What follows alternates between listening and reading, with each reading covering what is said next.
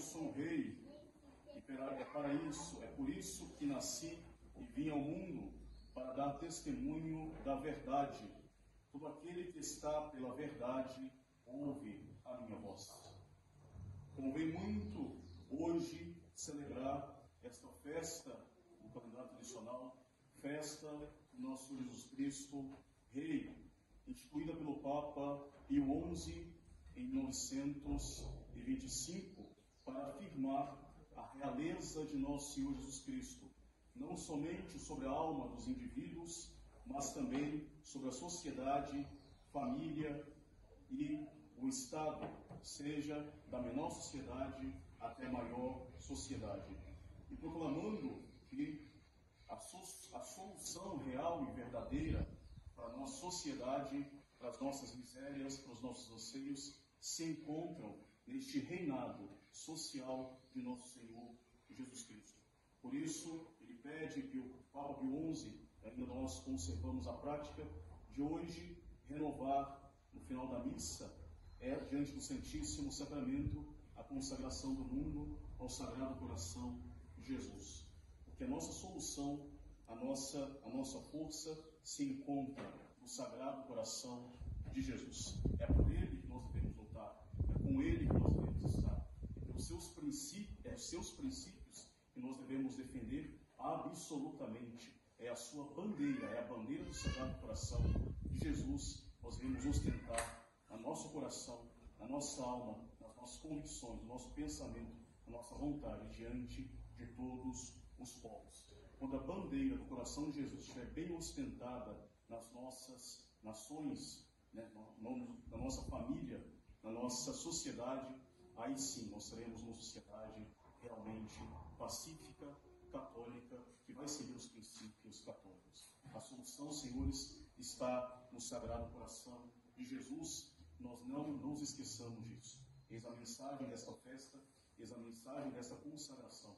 Quando o liberalismo estava bem infiltrado na sociedade, e nesta época estava dando seus frutos podres que hoje nós estamos colhendo, que o nono nos pede. Olhai para o que o onze nos pede, olhai para o Sagrado Coração de Jesus, seguir os princípios da realeza do Sagrado Coração de Jesus. É bem conveniente também, lembremos, celebrar esta festa de Cristo Rei, no dia, no último domingo do mês de outubro, porque nós lembramos esse fato terrível da história, no dia 31 de 1517, quando Martinho Lutero fixa as 95 teses na Catedral de Wittenberg, marcando assim que os protestantes luteranos acabam comemorando no último domingo de outubro, marcando assim esse início, né, não o início, mas o início da ação desse liberalismo protestante no mundo. Assim, colocando a igreja, colocando sabiamente no calendário tradicional a festa de Cristo Rei, neste último domingo de outubro, próximo do dia 31, nós proclamamos com esta festa que o antídoto contra este liberalismo protestante que reina na nossa sociedade e que é a causa do comunismo, que é a causa principal do comunismo, o antídoto é a realeza de nosso Jesus Cristo. É a realeza do Sagrado Coração de Jesus. Começando por uma mudança interna, começando por nós, começando pela nossa família. E tão somente assim depois invadindo e fermentando como um santo fermento toda a sociedade, se for da vontade da divina providência. Ao escolher, por exemplo, o mal menor nas nossas eleições de forma legítima, de forma sábia, porque não nós proclamamos ao mesmo tempo que não é pelo mal menor que virá a salvação da sociedade, mas é pelo Sagrado Coração de Jesus, pelos princípios do Sagrado Coração de Jesus. E, e mesmo assim, devemos continuar rezando para que os nossos governantes, quem quer que seja, se converta. E somente com a sua conversão, e somente com a sua ação pelo Sagrado Coração de Jesus e no Sagrado Coração de Jesus, que nós teremos sim a verdadeira paz para a nossa sociedade, a verdadeira paz para o nosso país. Nós escolhemos de forma sábia para espantar o mal maior, mas nós não aceitamos os princípios do mal menor, mas lutamos pelo princípio do Sagrado Coração de Jesus. Esta é a solução primaz para a nossa sociedade, para o nosso país. Nosso Senhor, ele diz diante de Pôncio Pilatos: Eu sou rei. Nosso Senhor, ele é rei. Ele é rei e tem direito de reinar. Tem direito de reinar sobre a nossa sociedade, sobre a nossa família, sobre a nossa alma. Nosso Senhor, ele é rei e é rei verdadeiro. Nosso Senhor, ele é rei enquanto homem, porque pela sua união com a natureza divina, pela sua união à pessoa divina do Verbo. Nosso Senhor Jesus Cristo, verdadeiro Deus, verdadeiro homem, e por isso ele é rei. Ele é rei da sua pessoa divina. Ele é rei também enquanto homem, pelo direito de aquisição, ele comprou a realeza sobre nós através do seu sangue na cruz. Nosso Senhor, ele é rei sobre nós. Ele nos comprou com o seu sangue precioso, através da redenção. E ele deve reinar. Ele é rei e ele deve ser soberano sobre nós. Ele deve reinar. Esta realeza é sobre os indivíduos e todas as suas faculdades. Nosso Senhor deve reinar sobre as nossas inteligências, sobre a nossa razão. Nosso Senhor deve reinar sobre a nossa vontade. Nosso Senhor deve reinar sobre os nossos sentimentos. Nosso Senhor deve reinar sobre os nossos sentidos, sobre as nossas paixões humanas. Ele é rei, nós pertencemos a ele, ele é soberano sobre nós, ele deve reinar sobre nós. E esta realeza se estende das nossas faculdades para as nossas ações, a nossa vida concreta. Nosso deve reinar em cada uma das nossas ações. E devemos, por isso, submeter inteiramente a nossa pessoa e todas as nossas ações a Cristo, reconhecendo a sua realeza. Nosso Senhor sendo rei dos indivíduos, nosso Senhor também, ele é rei da sociedade. Nosso Senhor é rei dos estados. A sociedade civil, ela é também uma criatura de Deus, uma vez que Deus, criando o homem, o criou como um animal social. Deus criou o homem, um ser, como um ser que precisa dos outros para alcançar a sua perfeição e viver de modo conveniente. Todos nós precisamos uns dos outros. Deus os criou como animal social. E isso começa primeiramente pela família. Uma sociedade não é formada de meros indivíduos. Os indivíduos não aparecem do nada dentro de uma sociedade. Deus criou a primeira sociedade que é a família. Nós nascemos em pequenas sociedades que são as famílias. E a sociedade, como um todo, é formada de famílias. E se conclui, evidentemente, as famílias se concluem numa sociedade civil, como um Estado que também é criatura de Deus. Nem mesmo a família, então, não basta sozinha para a perfeição do homem, é necessária a convivência entre as famílias, formando assim uma sociedade maior, que é a sociedade civil. E em suas leis, portanto, em suas leis, no seu governo, na educação, em todos os aspectos da sociedade civil, ela, o Estado e qualquer outra sociedade menor que o Estado deve se também se reordenar e reconhecer a realeza de nosso Jesus Cristo em todas as coisas, em tudo, na educação, no governo, nas leis, em todos os aspectos da sociedade. Mas nós vemos nessa trágica história da humanidade, essa trágica história nós vivemos hoje, colhemos talvez os frutos podres, nós vemos que as nações elas se revoltaram contra nosso Senhor, dizendo: Nós não queremos que Cristo reine sobre nós, como diz o hino de Cristo Rei que nós cantamos no início dessa missa. Nós não queremos que Cristo reine sobre nós. Assim diz a sociedade civil. E esta revolta é uma revolta que é uma filha autêntica da primeira revolta do anjo, da revolta do demônio, com o seu não serviam, eu não servirei, é, iniciou esta trágica história da humanidade e dá início, o que dá, que é, digamos, início, nós podemos chamar liberalismo. Esse liberalismo do não serve, do não servirei a Cristo, não queremos que Cristo reine sobre nós, a origem do liberalismo, ela encontra sua origem na decadência filosófica, moral e política dos fins da Idade Média, quando se foi abandonando pouco a pouco a filosofia realista de Santo Tomás de Aquino. Depois, em seguida, Lutero, com a reforma protestante, se torna um marco decisivo para, para o avanço desta revolução que é o liberalismo. Lutero, ele nega a autoridade da igreja e coloca cada indivíduo como autoridade para interpretar as sagradas escrituras. É o chamado livre exame da Bíblia que cada um, cada fiel poderia ter das sagradas escrituras. Cada um, no seu particular, poderia interpretar a Bíblia sozinho, não se valendo mais da interpretação oficial dada pelo magistério da igreja. E assim, cada indivíduo interpreta de um jeito, na maioria das vezes, de forma contraditória, e ambas as interpretações viriam de Deus, como diz Lutero, como se Deus pudesse, assim, se contradizer. Afirmar isso, evidentemente, é uma blasfêmia.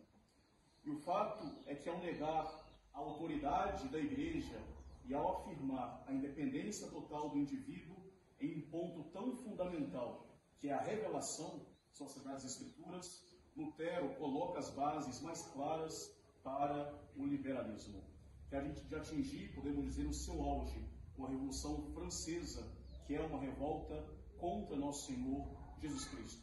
Lutero é uma revolta contra a autoridade da Igreja. A Revolução Francesa, uma revolta contra a autoridade de Cristo, e com seus princípios revolucionários e maçônicos, vai permear os impérios, as monarquias e as repúblicas, levando a essa decadência geral do mundo que nós vivemos hoje. Depois, conduzindo a essa terceira revolução, que é a revolução comunista, uma negação de Deus, uma revolta contra Deus. Deus não existe.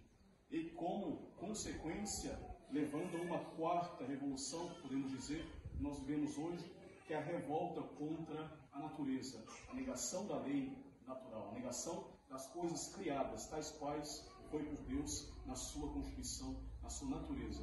Revoltou-se, começou a se revoltar contra a igreja, depois se revoltou contra Cristo, na Revolução Francesa, depois contra Deus, na Revolução Comunista, Marxista, depois, hoje, com essas várias ideologias, uma espécie de marxismo cultural, se revolta contra a natureza, se revolta contra a natureza tal qual criada por Deus.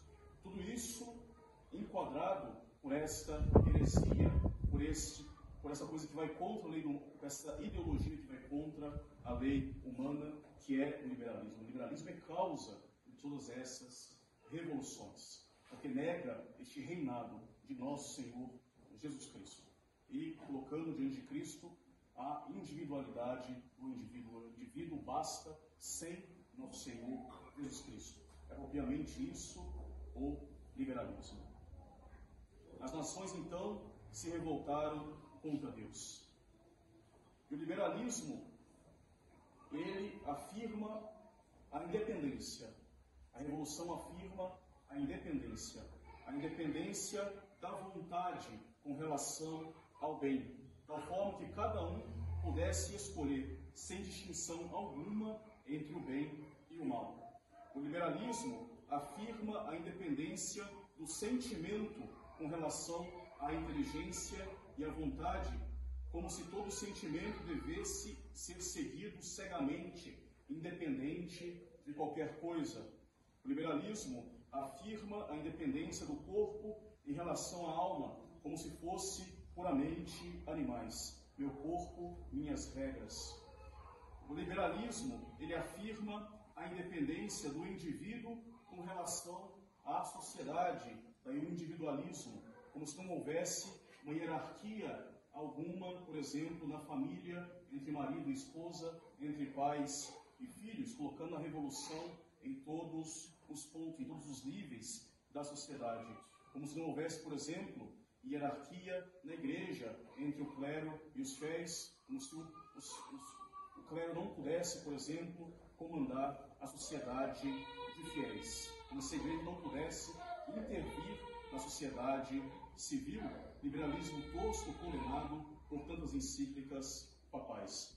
Liberalismo afirma a independência dos homens com relação a Deus, como se ele não existisse ou como se não, ou como se Deus existisse simplesmente para fazer a nossa vontade, para realizar os anseios do homem, a fim de que eles sintam bem, como se fala aí várias vezes em vários meios religiosos, eu vou na igreja para me sentir bem. Não, não vou na igreja para me sentir bem. Né? Sentir bem é uma consequência. Vou na igreja para me converter, vou na igreja para servir a Deus, para louvar a Deus, vou na igreja para estudar e assimilar para a minha vida os princípios de nosso Senhor Jesus Cristo. E o verdadeiro bem para mim virá desta, destes princípios.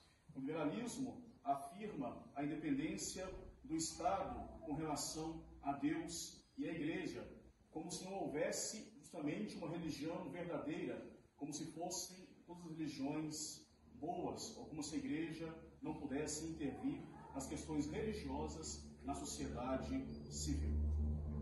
E nesta falsa concepção também a economia liberal se torna independente de toda e qualquer lei moral, também condenada pela Igreja. Essa é a concepção atual de liberdade, radicalmente oposta à liberdade verdadeira que nos foi dada por Deus nosso Senhor. Esta é a concepção liberal de liberdade, conhecida justamente como liberalismo, tão condenado pelos papas, tão espalhado pela maçonaria. Essa concepção tão gravemente errada de liberdade, que vai tão profundamente contra a natureza humana e que destrói a natureza humana, que destrói a sociedade tal qual feita e quista por nosso Senhor, é uma, é uma liberdade, é uma pseudo-liberdade que vem para escravizar o homem, escravizar os homens à sua vontade própria, escravizar os homens às suas, à desordem da, da natureza caída, escravizar o homem ao pecado, escravizar o homem a ideologias que passam. É uma liberdade, é uma pseudo-liberdade que conduz à perdição e conduz ao inferno. A, liber, a verdadeira liberdade é uma liberdade para nos mover dentro do bem. A liberdade, tão somente, a verdadeira liberdade uma liberdade para nos mover dentro do bem, ou seja, buscar os bons meios para chegar ao nosso fim verdadeiro. É preciso que o católico seja convicto de tudo isso.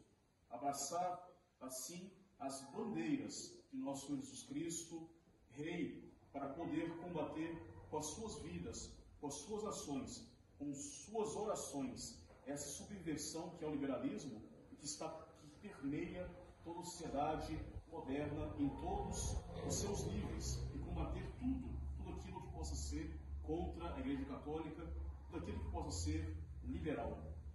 Que nada mais é, liberalismo nada mais é do que um ódio, um ódio por toda autoridade, um ódio por toda a ordem que não tenha sido estabelecida pelo homem. É uma ordem na qual o homem quer se fazer ao mesmo tempo rei e Deus, uma pseudo-ordem que é instaurada pelo liberalismo. Nada mais é do que esta proclamação dos direitos humanos sem respeitar, acima de tudo, os direitos de Deus, esquecendo, passando por cima os direitos de Deus, os direitos da Santa Madre Igreja.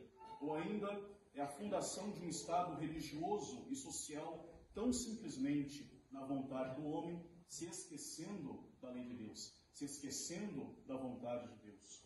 Ou ainda, o liberalismo nada mais é do que o homem, o que é Deus destronado e o homem colocado no seu lugar. O liberalismo é o culto do homem.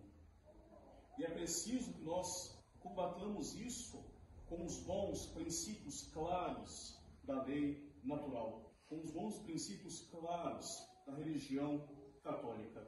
É preciso proclamar em nossas vidas, em nossa alma, esta realeza de Cristo e vivê-la concretamente.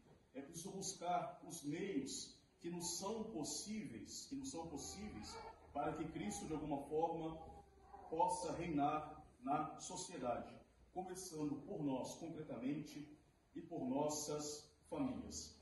E este é o verdadeiro e mais necessário combate, que passa muitas vezes pelo combate de nós mesmos, buscando uma verdadeira união com Deus. Poderão, porque poderão vir as perseguições, poderão vir uma revolução ainda mais profundamente instaurada nos estados, que nós não podemos perder esta nossa união com Cristo e esta força de poder lutar por nosso Senhor Jesus Cristo contra esse liberalismo nefasto e abraçar com todo amor em nossas vidas a lei do Sagrado Coração de nosso Senhor Jesus Cristo. E permitamos que Cristo possa então reinar em nosso meio, a começar no seio da nossa família, através do culto do Sagrado Coração de Jesus, realizando com o coração de Jesus um verdadeiro contrato de fidelidade, reconhecendo da nossa parte a sua realeza no seio da nossa família, a sua realeza sobre os nossos bens, sobre os nossos projetos, sobre as nossas atividades, sobre as nossas ações em geral, para pedir e receber deles aquelas graças que são, que jorram do seu sagrado coração transpassado por nós na cruz. Cristo, ele deve reinar, e o seu reino é um reino de tranquilidade para as nossas almas e de paz para a sociedade que quer portar e favorecer esse seu reino. Somente pela total sujeição, sujeição à lei do Sagrado Coração de Jesus, à lei de nosso Senhor Jesus Cristo, é que a lei humana, que o Estado humano vai recobrar toda a sua força vital e a paz, enfim, reinará na sociedade e nas nossas famílias. Fora o Sagrado Coração de Jesus, fora da sua realiza total sobre toda a sociedade, do indivíduo até maior, até o maior grupo social, não há, não há de fato solução fora do Sagrado Coração de nosso Senhor Jesus Cristo. Aproveitemos esta liturgia dessa festa para bem meditar no nosso coração essas coisas e proclamar em nossa alma a soberania de nosso Senhor Jesus Cristo, para reunir, para ter bem claro em nosso coração esse desejo de reunir debaixo dos estandartes de nosso Jesus Cristo e, se possível, por ele, dar um dia o nosso sangue, através de um santo martírio, se a, se a isso nos conduzir à divina providência. Ter esse desejo de nos reunir debaixo dos estandartes de nosso Jesus Cristo. Por ele, sim, vale a pena lutar absolutamente. Por ele, sim. Porque a recompensa dada pelo reinado de Cristo é um reinado com ele no reino dos céus. Que possamos então reunir-nos debaixo dos estandartes de nosso Senhor Jesus Cristo e condenar, através da nossa vida católica, esta apostasia pública gerada pelo liberalismo, pelo laicismo, pelo comunismo, que é a ruína total da nossa sociedade. E, sobretudo, e não esquecer disso, alimentar na nossa alma um real desejo de reparação das ofensas que são cotidianamente feitas através das leis humanas iníquas contra a realeza de nosso Senhor Jesus Cristo. Tomar sempre, não deixar de tomar sempre o nosso terço à mão e rezar em reparação de Cristo, Rei, e rezar para que Cristo Rei possa reinar na nossa sociedade, sobretudo agora no nosso país. Devemos reparar ao coração de Jesus e pedir a Ele que livre assim também os nossos filhos dessas ideologias desta quarta revolução que vão diretamente contra a lei natural que se enraiza cada vez mais nas mentes humanas mais incautas e que farão ainda mais a perdição e a destruição da família e da sociedade. Ideologias que destroem a família, que pervertem a instituição matrimonial, que querem equiparar toda forma de união até as mais ousadas, com o matrimônio tal qual Deus construiu desde o início do século pela sua santa lei divina. Que nós devemos então esquecer, não devemos então esquecer, como diz bem claramente a liturgia desta missa, que o reino de Cristo ele é pacífico. Cristo é o príncipe da paz. E é um reino primeiramente espiritual. Ele disse claramente diante de Pilatos: O meu reino não é deste mundo. Meu reino não é deste mundo. O reino de Cristo é primeiramente espiritual e não se realizará perfeitamente, concretamente, neste mundo.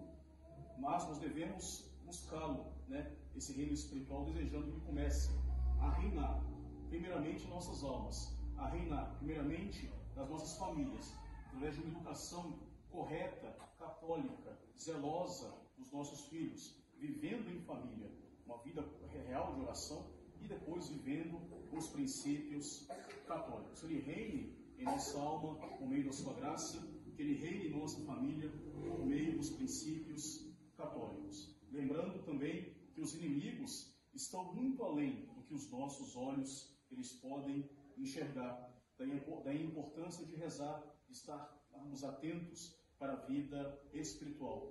Porque esses inimigos da lei de Cristo, eles são sustentados por aquele grande inimigo que desde o início ousou se revoltar contra a lei de Deus, contra a ordem de Deus, dizendo: Eu não servirei.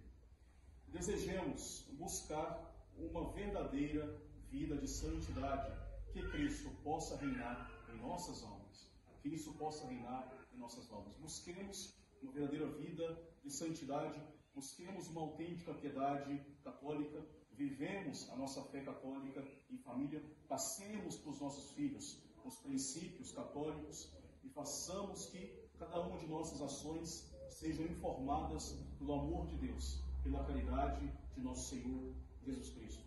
Para que Cristo reinando primeiramente nas nossas almas, Cristo reinando com seus princípios, com os princípios do Sagrado Coração, reinando na nossa família, no nosso seio familiar, ele possa, enfim, de fato, se for da vontade da divina providência, restaurar todas as coisas na sociedade civil, dentro e através do seu sagrado coração. Louvado seja nosso Senhor Jesus Cristo. Do